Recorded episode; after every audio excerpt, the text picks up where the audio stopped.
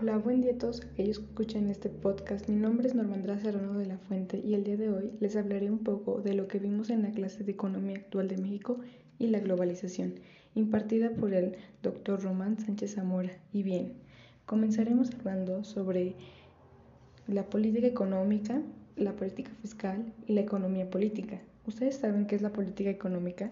Bueno, son las acciones y las decisiones que las autoridades de cada país toman en otras palabras, también puede decirse que es el aumento de los impuestos. La política fiscal es el presupuesto del Estado y la economía política son las filosofías políticas en relación al capital.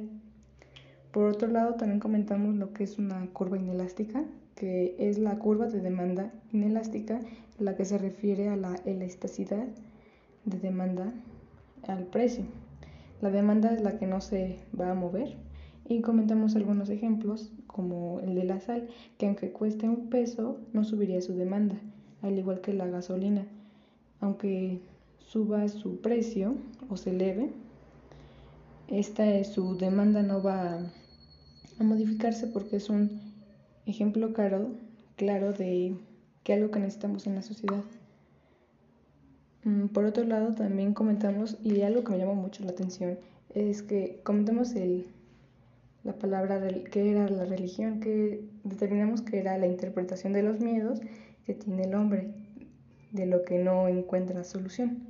También comentamos lo que era cultura y la ideología.